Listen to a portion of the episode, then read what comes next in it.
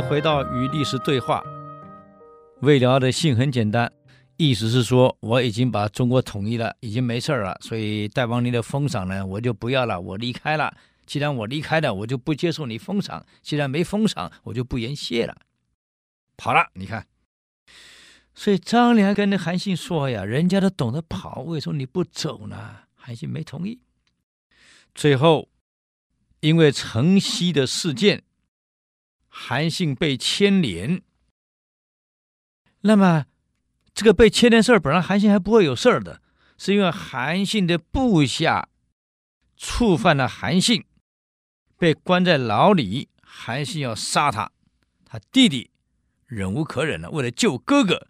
跑去跟吕后，也跟萧何说，韩信谋反，跟城西勾结。这下子萧何紧急见了吕后，怎么办？就才用计把韩信骗出来，说城西已经被解决了，现在要举行庆功宴，请韩信上朝。韩信虽然托病在家里呀。这下也不能不上朝了，只好上朝。一进朝堂就被抓了，吕后就把他给抓了。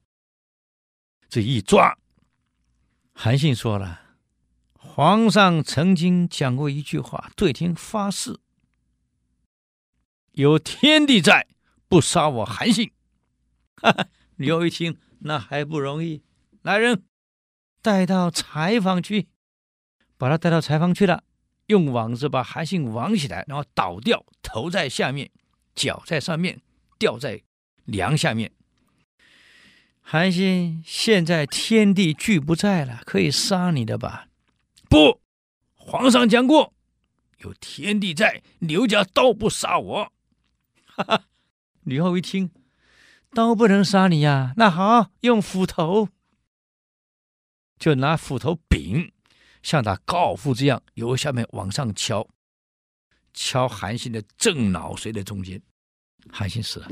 临死前，韩信讲了两句话：一句是“我成也萧何，是败也萧何”，还一句呢：“我恨啊，我真恨啊，恨当年为什么没有听蒯通之言啊，才有今日之死啊。”死在妇人的手里呀！我恨啊！为什么没听蒯通之言啊？死了。韩信死后，刘邦讨完城西回来了。哎，怎么没看韩信来接我呀？皇上，韩信已经伏诛了啊！伏诛了，就问萧何：那么韩信死的时候有没有说什么话？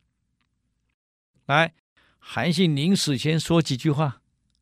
两句，第一句是“我成也萧何，败也萧何，成我者萧何，是杀我者萧何”。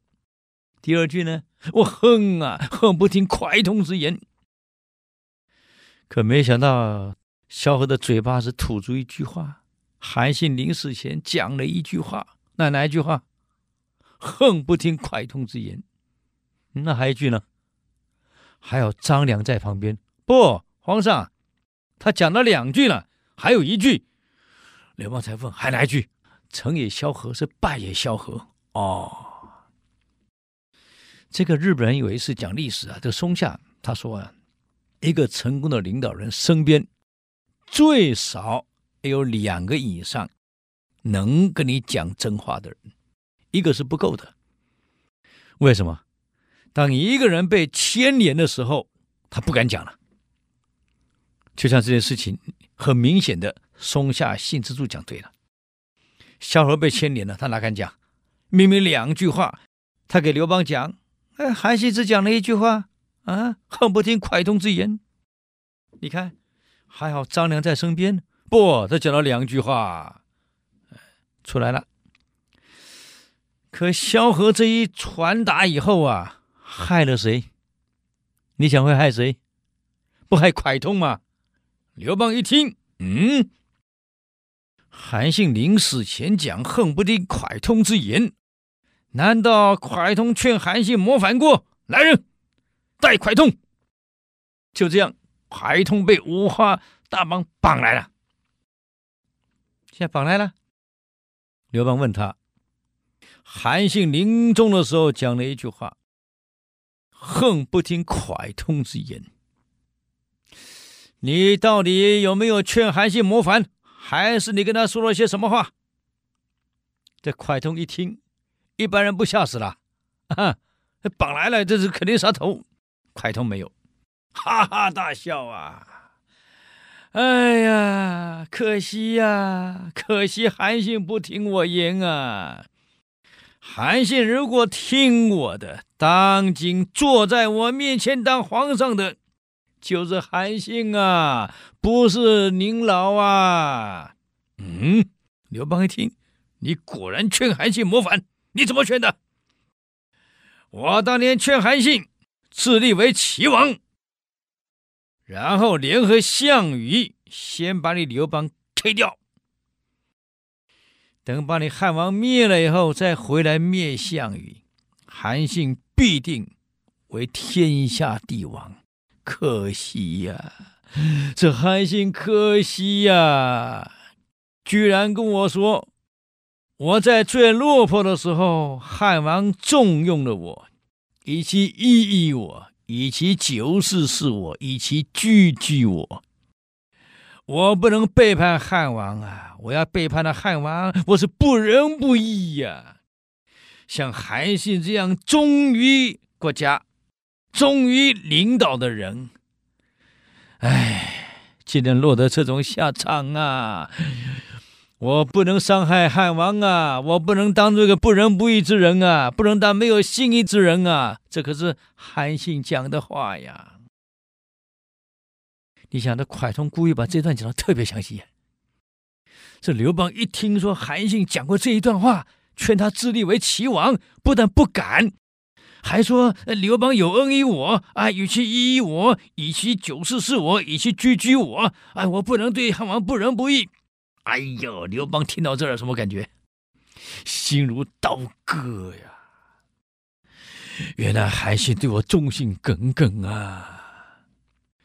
蒯通，原来你劝过韩信自立为王，难怪他要来要我封他为假齐王，原来是你煽动的！来人，把蒯通给喷了！要喷蒯通，说是喷。以以前那个鼎放水，把水煮滚的人丢进去煮熟了再喷，蒯通很有意思啊。皇上，这个水烧到滚嘛，恐怕还得四十分钟。你能让我把话讲完吗？